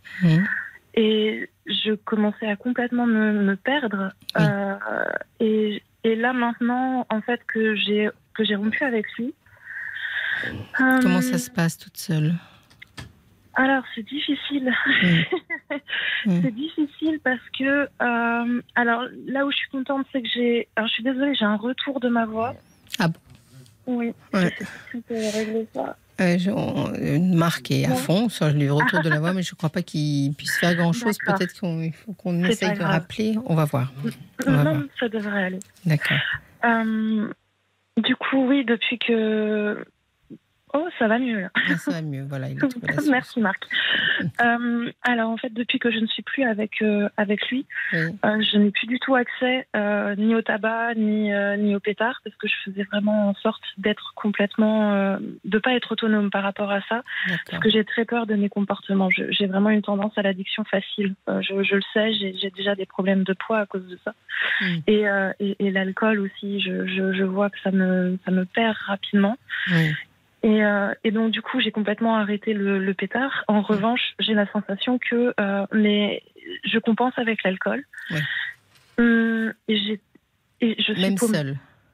Oui, c'est Ouais. ça le problème. Oui, oui, bien sûr, Bien, bien, sûr. sûr. Bien sûr. Ouais. Et J'en avais parlé, alors j'en parle autour de moi, même si c'est un sujet qui est très malaisant. Mm. Euh, J'essaye vraiment de pas être dans le déni, de regarder ça bien en face. Je vois ça, c'est bien. je, je suis suivie avec une, une psychologue euh, qui Oui. est TCC, donc euh, thérapie cognitivo-comportementale. Euh, donc on en avait parlé avant la rupture euh, pour préparer les choses. Euh, et je savais que, en fait, une fois que j'aurais rompu avec lui, mes angoisses nocturnes allaient revenir plus, plus, plus. Et c'est exactement ce qui se passe. Et, c'est quoi ces angoisses nocturnes? Elles sont sur quel thème? J'ai la sensation d'étouffer. J'ai le cœur qui commence à battre très très fort. Je parle d'angoisse nocturne, c'est des crises d'anxiété. Ouais, c'est des que attaques de panique un peu, ça. non mais, oui, mais en même temps, j'ai pas la sensation que ce soit aussi spectaculaire que ce Mm. qu'on peut entendre par Oui. attaque de panique. Mais je sais que dès que le soleil tombe, dès que la, la soirée s'installe et que j'arrête de travailler, en plus je suis Mm. en libéral, donc du coup je, je, je travaille très très tard justement parce que je sais qu'une fois que quand j'aurai posé euh, mes, mes outils, euh, bah, je vais me retrouver seule avec ces, ce problème-là. Euh, et, et ça me ça, me- ça me ça me paralyse complètement. Et, ça fait longtemps que vous avez ces angoisses euh, depuis, du soir depuis toute petite, depuis Ouais. toute, toute, toute petite. Et justement, le fait d'être avec mon compagnon pendant aussi longtemps, euh, c'était vraiment un pansement là-dessus. Il faisait Mhm. en sorte le fait qu'il y avait cette présence et qu'il soit là et qu'en plus il arrive avec ses, euh, bah, ses, ses- ses- ses- ses Ouais. narcotiques ou je ne sais quoi. là. Ces médicaments, entre guillemets. Ouais, on va dire ça, Mhm. ouais, c'est de l'automédication sauvage. Mais oui, mais Euh, vous savez que c'est la première raison pour laquelle les gens fument et, ou boivent je- de l'alcool, c'est l'aspect anxiolytique. C'est exactement ça. Sauf que exactement ça, mais- Ça ne résout rien, bien sûr. Absolument, absolument, et je veux absolument pas ça. Et Mm. donc du coup, j'en ai parlé à mon médecin traitant qui m'a donné des anxiolytiques euh, à prendre ponctuellement dans ces situations-là. Mais je veux pas commencer à faire des mélanges. Je je veux pas passer d'une addiction à une autre. Mm. Je, je, je- je suis paumée. Il, il y a quand même à étudier et à essayer de trouver le fondement de ces angoisses-là. Puisque vous me dites depuis toute petite, euh, il faut aller, euh, c'est peut-être pas très confortable pour vous, mais il va falloir aller chercher par là quand même. Oui. Qu'est-ce qui mais s'est passé? Je suis. J'ai une histoire qui est, qui est, qui est terrible.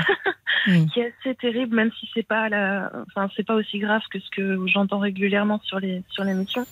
Euh, j'ai vraiment accumulé énormément de traumas et beaucoup de solitude Mm. dans pour les traverser. Oui. Et c'est vraiment une crainte de. La première chose qui me vient, c'est l'abandon. C'est vraiment. C'est-à-dire, vous avez été, vous avez eu le sentiment d'être abandonné ou euh, Oui. Oui, oui, très clairement, de, de plusieurs façons euh, différentes, euh, que ce soit par des, des maladresses de, de, de mes parents qui ont eu des comportements très, enfin, en disparaissant la nuit, en pensant que ça allait très Ah. bien se passer pour moi.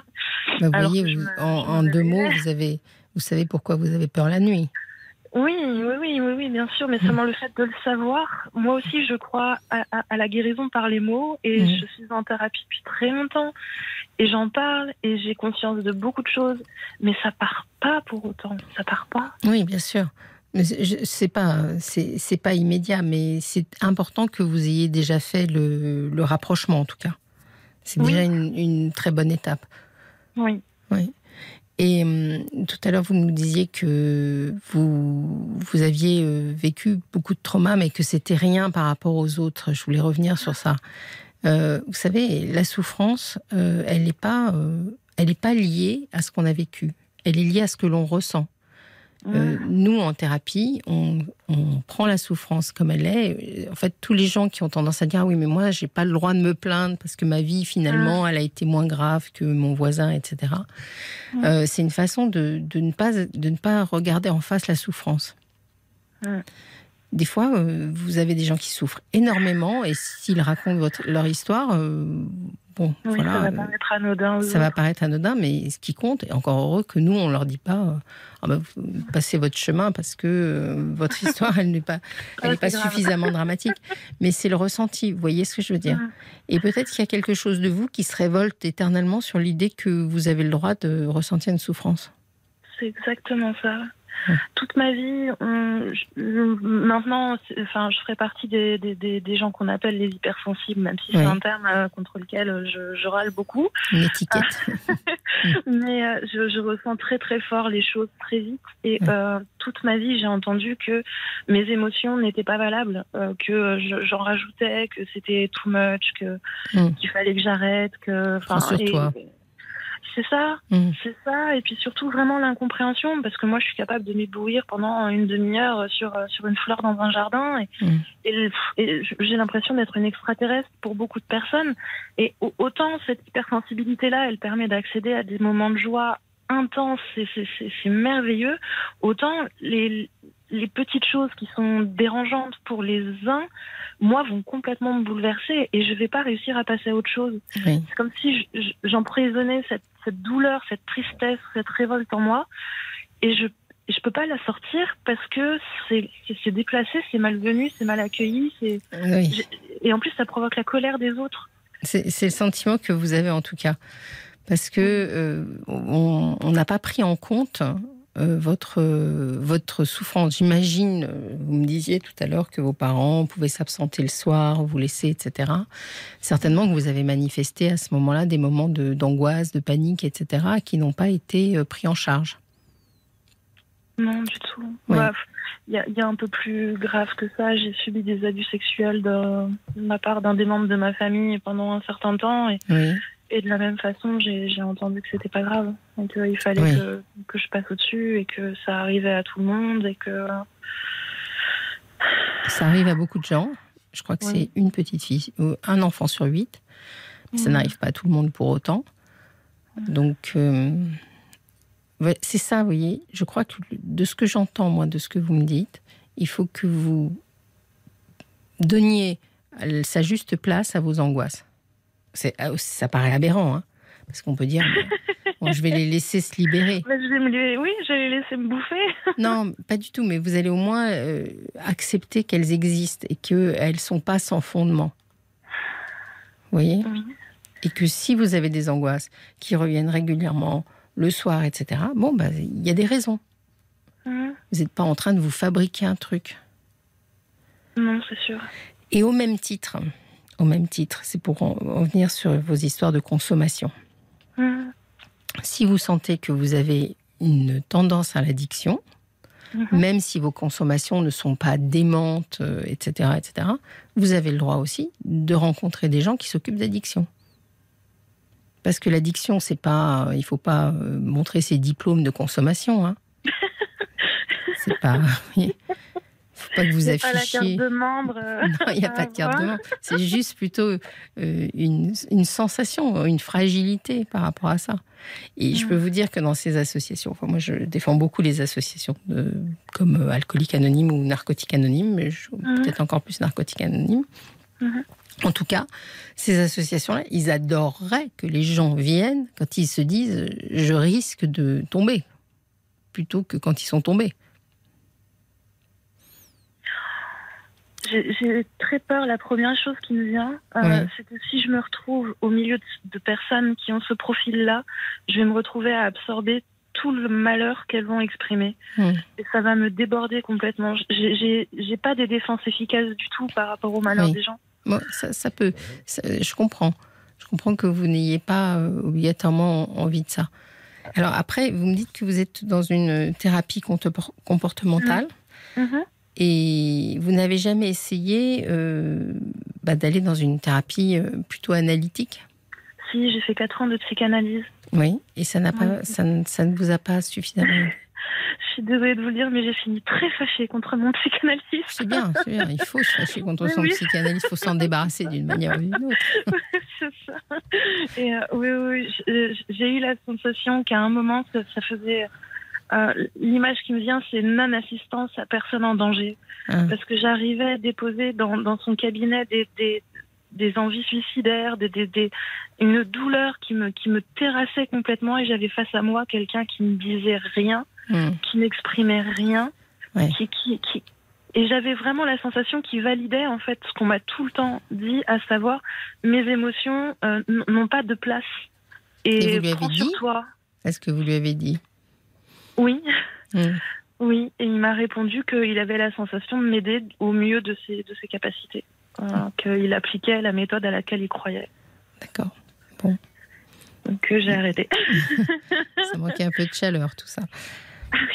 Mais bon, voilà, ça, je, moi je peux pas juger euh, ce qui s'est passé. Peut-être que finalement c'est, ça a été profitable. Mais il y a quelque chose.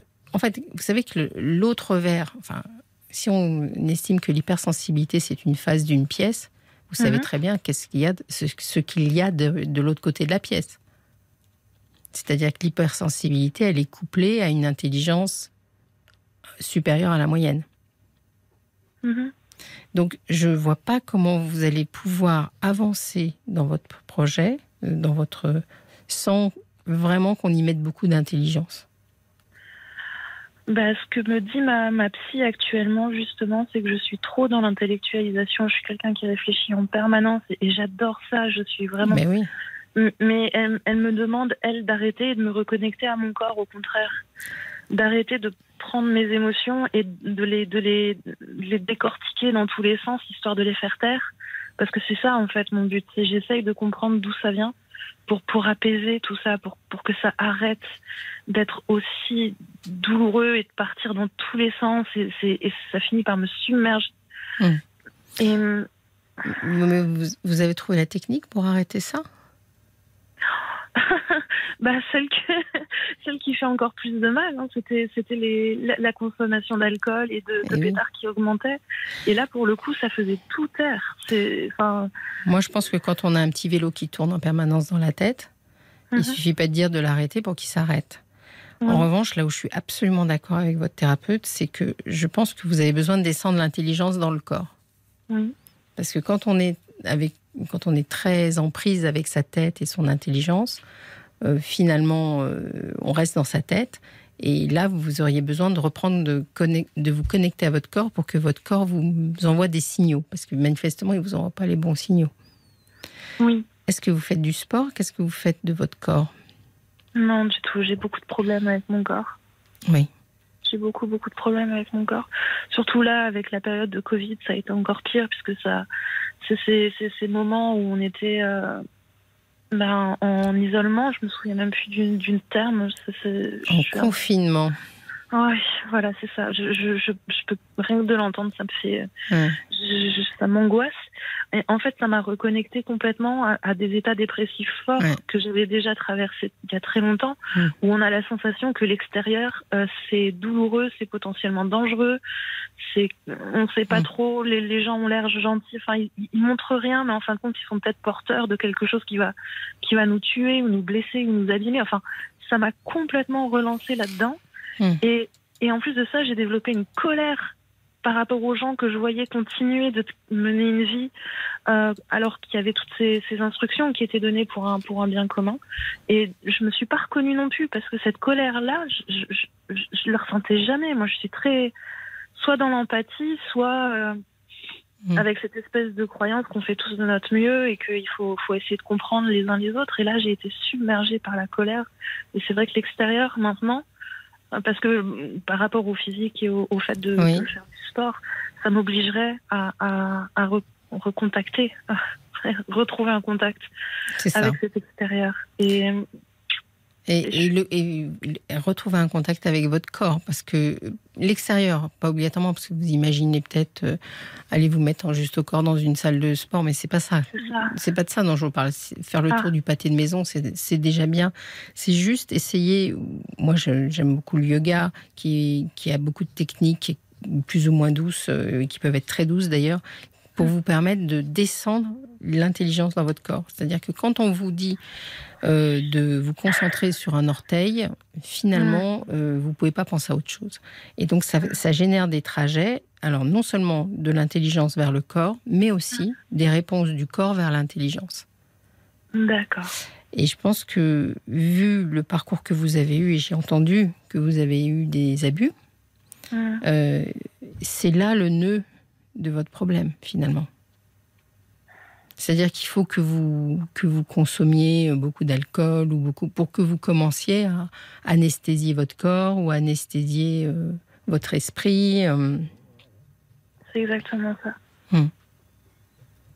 D'accord. Et euh, je pense que, alors, entre avoir un programme de sport complètement dingue et euh, télécharger, je sais pas, 10 minutes de d'exercice doux, vous voyez, et les faire chez vous sans obliger, sans être obligé de sortir, il y a une nuance quand même. Mhm. Et je pense que ça, c'est quelque chose qui pourrait vous aider à faire circuler cette énergie. Moi, j'aime beaucoup la théorie. Vous connaissez les théories du chakra? Oui. Et j'aime beaucoup cette idée que l'énergie, elle circule en nous. Et quand on a été, euh, comme vous, euh, violenté, euh, abusé, etc., ben, je pense que l'énergie, elle est coincée quelque part. quoi. Oui. Complètement. J'ai même la sensation que je sais exactement où elle est. Hmm. Elle a déjà une forme, elle est, elle est, enfin, je, la sens, c'est comme si j'avais un plomb, un, un, boulet de canon, une bombe, vraiment hmm. le, à l'intérieur de la poitrine, enfin au niveau du, sternum et enfin ou du diaphragme. Je, je n'arrive pas à respirer. Est-ce que vous avez fait quelque chose par rapport à ces abus? Non, on m'a demandé de me taire. Et vous êtes tu? Hmm. Ça aussi, c'est une parole qui pourrait être intéressante à déposer. Alors, pas obligatoirement chez un psy, ça peut être dans une association, par exemple. Il y a des tas de femmes qui ont eu des abus. Allez en parler avec des femmes qui ont vécu. Alors, vous allez me dire que vous avez peur d'être submergé par euh, leurs histoires. Mais allez parler de la vôtre, vous voyez. Je le fais en, séance psy et je le fais maintenant avec. Euh, euh, je me suis réapproprié mon histoire, mais très très tardivement. Et hmm. euh, ce que je n'ai pas fait, c'est porter cette, cette voie-là. Le mouvement MeToo m'a énormément aidé. Oui, j'imagine.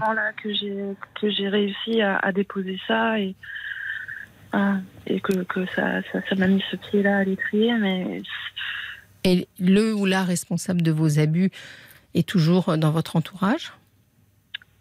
Non. Non. non. Il n'y a pas eu de plainte. Vos parents n'ont pas porté plainte? Non.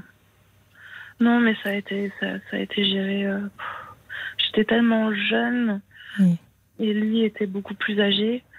Euh, et en fin de compte, mais il était encore euh, ado, il devait avoir 18 ans ou 17 ans. Et en de compte, quand moi j'ai commencé à dire que je je, voulais plus aller les, voir, enfin cette partie-là de ma famille, et à expliquer que c'était euh, parce que euh, il se passait des choses euh, avec cette personne. En fait, on, a été l'interroger lui et il a prétendu qu'il se passait trois fois rien et qu'en plus maintenant il avait une copine et que donc du coup moi je l'intéressais plus du tout. Donc du coup, vous aviez quelle différence d'âge à l'époque? 8 ans. Oui. C'était entre mes entre mes je sais pas, je devais avoir entre 6 entre mes 6 et mes, mes 12 ans peut-être quelque chose comme ça. Oui, c'est. Vous avez vu, j'imagine, euh, Les Chatouilles, le film? Ou peut-être que vous n'avez pas réussi à le voir, parce que c'est un film qui est difficile. Non, je connais même pas. Vous ne connaissez pas? Alors, euh, Les Chatouilles, c'est un film qui est issu d'une pièce de théâtre qui a été faite. Oh J'ai pas le nom. Euh, je sais pas si Paul m'entend, mais peut-être euh, il peut rechercher sur internet quelle est cette. C'est la femme du fils. bon, bref, je ne vais pas passer des heures sur la femme du fils, etc. Je vais essayer de vous trouver le nom plus clairement. En tout cas, c'est un film qui, permet, qui, qui est sur les abus comme ça. Et cette femme, elle est danseuse et elle a euh, créé une pièce, puis un film sur sa propre histoire où elle a été abusée par euh, un ami de la famille. Voilà. Mm-hmm. Et donc, euh, c'est intéressant parce qu'elle elle, explique tout son parcours et elle a confronté son, son abuseur. Mm. Ah, Paul, il l'a trouvé. Oui, c'est Andrea Bescon. Ah, voilà. Et Éric Métayer, son mari. Éric Métayer, voilà. Andrea Bescon. Super Paul à la rescousse. oui, non, mais c'est top ça. Euh, et, je vais l'embarquer avec moi. Vous voudrez tous l'embarquer avec toi, avoir un poil avec résolve tous mes, tous les, toutes mes trous de mémoire. Mais en fait, voilà. Et donc, euh, lisez, euh, rencontrez des gens qui ont vécu des choses et, quand même pour que, voilà, pour que vous gardiez pas ça en vous. C'est quelque chose que vous pouvez en reparler à vos parents, vous pouvez, vous voyez, euh, faire taire sans arrêt sa souffrance comme vous faites, euh, finalement, ça vous pousse à trouver des moyens qui l'anesthésient. Quoi. C'est exactement ça.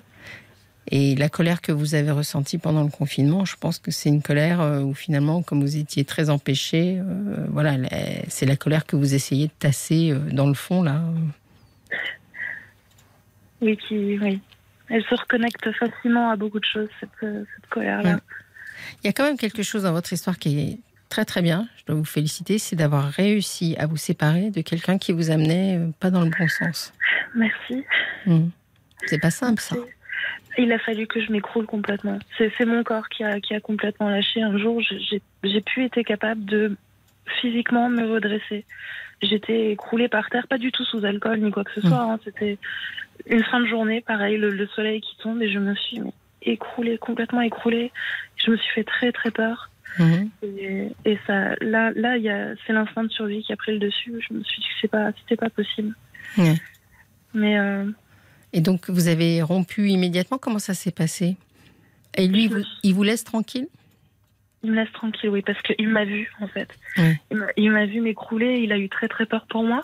Mm. Et puis je, suis quelqu'un, comme, je suis en thérapie depuis longtemps, c'est vrai que je, parle, je mm. parle et je veux pas laisser les choses. Euh, donc ça faisait dix ans que je lui expliquais que j'avais des besoins qui n'étaient absolument pas assouvis, que j'avais besoin d'autre chose. Mm. Qu'il essayait de faire des efforts, je le voyais, hein, je, je lui jette vraiment pas la pierre, mais on était juste incompatibles, ça, ça correspondait pas à nous, à ses besoins à lui. Et comme, comme moi, on m'a appris et j'ai vraiment adopté ça, le fait de, de complètement mettre de côté ce que je ressens et de laisser passer. Euh, et c'était quoi ces besoins que vous aviez et que oh, je suis quelqu'un qui je suis pleine enfin je suis pleine de vie normalement. Là je parle beaucoup de de mort hein, mais non non je suis pleine de vie. J'ai besoin de voyager j'ai besoin de bouger. Je, je, suis dans l'art je suis je suis dans, dans, plein plein de choses comme ça et et lui, c'était tout l'inverse. C'était quelqu'un de très casanier qui se projetait absolument pas, qui faisait rien. Enfin, c'était vraiment un, grand, grand adolescent qui, qui avait très, très peur de vieillir. Et, et, qui se faisait du mal, manifestement. Et qui se faisait du mal, mm. tout en prétendant que euh, ça n'était rien du tout. Donc, il cultivait un déni qui, qui mm. rend dingue quand, quand soi-même on essaye vraiment d'affronter les choses pour avancer. C'est c'est très dur. Alors votre témoignage, euh, j'ai l'impression qu'il touche parce que nous avons plusieurs, enfin je ne sais pas si on a plusieurs, parce que vous oui, il y a, plusieurs, messages, sur Facebook. Il y a la mouette d'Annecy euh, qui dit, en plus bien sûr de la psychothérapie, il est peut-être dommage de vous priver des, des anxiolytiques parce que pris de façon régulière dans un premier temps, et raisonnablement, cela pourrait vous rassurer sur la soirée à venir et des expériences répétées de soirées sans angoisse peut-être que cela vous apaiserait euh, peu à peu. Et il y a le valet de cœur qui, euh, qui écrit, il vous faut faire sauter ce bouchon énergétique en parlant de ce qui vous est arrivé. Votre poitrine est comprimée par ce silence trop subi et cette injustice immense. Votre facture émotive est assez payée. Il est temps de vous réaffirmer en tant que femme victime, mais battante que vous êtes. Votre rire est lumineux. Soignez-le maintenant. Et puis, euh, et il y a aussi Moon qui travaillant, elle, le soir, la nuit, euh, se propose de laisser son numéro de téléphone pour parler de tout, de rien, de la pluie, du beau temps, juste pour se sentir moins seule. Oui, c'est oh, que c'est gentil. C'est gentil, on va vous transmettre, bien entendu, hein, si ça vous intéresse, les coordonnées de Moon pour que vous puissiez l'appeler. Mais justement, oui, peut-être euh, essayer de. C'est une bonne idée, ça, d'essayer d'instaurer un rituel le soir autre Parce qu'en fait, compte, c'est ce que vous aviez instauré, un rituel. Euh, on, peut, dire ça comme ça, oui. Oui, oui. Un rituel qui vous soulageait, mais il faudrait essayer d'en trouver un autre. Ah, j'ai essayé quelque chose ce soir, justement. J'ai déjà. Vous avez appelé RTL. Oui, justement, donc je vais faire ça tous les soirs. c'est ça. On va vous faire une libre antenne. De... Voilà, oui. Euh, non, j'ai déjà merci au, message. Le valet de cœur, il faut absolument qu'il intègre l'émission. Hein. Il faut qu'il revienne très très régulièrement. Mais il a quasiment intégré l'émission. Il est là tous les soirs. Oui, oui, pareil pour la moite d'année. Merci, merci beaucoup à eux. Et justement, ce soir, j'ai voulu faire autre chose. Euh, je suis là, je suis complètement sobre, donc je suis très fière de moi. Euh, j'ai pris un anxiolytique juste après avoir fini mon travail et j'ai fait de la méditation pendant une demi-heure pour essayer justement de calmer tout ça. Et de descendre justement. Et j'ai envie, là je me dis, j'ai juste envie de me reprendre un anxiolytique parce que je sens que cette angoisse, elle est là, elle est là, j'arrive pas à m'en dépêtrer. Mais alors, euh, que l'angoisse, voilà, ne euh, veut pas dire qu'il faut s'en débarrasser. Il y a peut-être aussi euh, réussir à la, à la supporter et à la gérer. Oui. Parce que en fait, c'est pas c'est pas l'angoisse de, de, maintenant qui vous pose problème. C'est la peur que l'angoisse grandisse, j'imagine. Non, déjà là tout de suite maintenant, c'est extrêmement douloureux. J'ai mmh. vraiment l'impression mmh. d'avoir un poignard dans le cœur, même alors que je vous parle, et je sais qu'en plus, là, quand je vais, quand je vais essayer de dormir, ça va prendre des proportions pas possibles. C'est. Hmm. Ben, si vous devez reprendre un anxiolytique, vous reprenez. Enfin, je suis pas là pour vous faire des prescriptions, mais vous pouvez le reprendre. Encore un message. C'est pour ça que j'étais heureuse de vous appeler parce que je sais que vous êtes docteur. Donc, donc c'est un profil qui m'intéresse beaucoup. Alors, il y a pas. Ah oui, alors, si vous vouliez en parler tous les soirs, il y a Sacha qui propose d'écrire un one woman show sur euh, sur vos peurs parce que vous dépeignez l'angoisse avec beaucoup de vivacité, de, de dérision et d'emphase et euh, vous avez une présence forte. Voilà, vous pourriez en parler tous les soirs sur les planches. Et vous seriez pas seul à la maison. Oui, vous ne nous avez pas dit quel était le métier que vous faites, faisiez. Ah, c'est un métier très particulier. Je suis restauratrice d'œuvres d'art. Ah mais oui, mais c'est un métier ultra particulier. En effet, mais c'est de l'art. Ah oui, vous m'avez glissé tout à l'heure que vous étiez intéressé. Et quand vous quand vous travaillez comme ça, euh, vous arrivez à être complètement apaisé Parce qu'il faut être. Euh, c'est une bulle magnifique. Ah c'est une forme de d'état de conscience modifié. Hein. Vraiment, je, me retrouve dans un état presque méditatif parce qu'en plus j'ai une spécialité qui est assez particulière. Euh, je suis dans le, la restauration. Je vais pas être trop précise parce que c'est vraiment quelque chose de rare et du coup on me reconnaîtrait, je pense. Euh, mais je travaille avec le papier et donc du coup euh, il faut il faut maîtriser énormément sa respiration. Parce que je travaille avec des papiers qui sont extrêmement fins, légers, des œuvres qui sont en pièces. et donc du coup il y a tout un... Oui, oui, oui, je fais, un, je fais un métier exceptionnel. Et et je me sens utile parce que je soigne les œuvres. Mm. Donc quelque part, voilà, j'ai réussi à transformer ça en quelque chose de beau. Euh, et justement, j'aurais adoré être médecin et être capable de faire comme vous, soigner les gens, mais je sais que je suis pas capable de mettre les limites nécessaires à, non, avoir cette distance. Il n'y a pas que mon métier qui est un beau métier. Je pense que le vôtre est, est extraordinaire et ça, c'est vraiment un endroit aussi où il faut que vous vous réfugiez régulièrement. Ah, c'est ma planche de salut. Bien sûr. Euh, Il faut peut-être travailler la nuit. Ah, oui, enfin bon, la lumière du jour est quand même préférable. Oui, la lumière du jour est nécessaire, oui. Oui, et puis les clients, ils appellent euh, la journée et les mmh. rendez-vous sont pris la journée. Et Je veux pas me retrouver en décalage. Je veux, je veux réussir justement à réintégrer la vie, je réintégrer le, contact avec les gens. Je, je veux pas du tout nourrir. Et puis il y, a un autre sujet qu'on n'a pas du tout abordé, Lily, c'est que vous avez toute votre vie à faire. Vous avez 35 ans. Euh, c'est pas parce que vous mmh. venez de quitter quelqu'un que vous n'avez pas euh, un autre avenir sentimental alors là, je, oui, ça, va, ça va plomber un peu mon one man woman show, mm. mais je suis vraiment persuadée que, c'est complètement fini pour moi, ça. Ah bon? Vraiment, ah oui. Voilà, ah c'est dommage que vous soyez ma dernière euh, intervenante parce que je pense qu'on aurait pu en reparler de ça. Et bien sûr que non, c'est pas fini. Show, euh, numéro 2. Oui, il faudra nous tenir au courant parce que il n'en est pas question que ça soit fini. Bon, je vous remercie en tout cas pour votre appel. C'est moi qui vous remercie pour votre écoute et vos conseils. Je vais, je vais garder en tête le yoga et puis un grand merci aux je Crois que le yoga et faites un yoga doux. Je pense que ça pourrait être une très bonne solution pour vous. Merci beaucoup Lily, c'était très agréable de vous entendre. Merci infiniment. Bonne soirée, bonne continuation. oui, essayez de passer une bonne soirée. Merci. Au, revoir.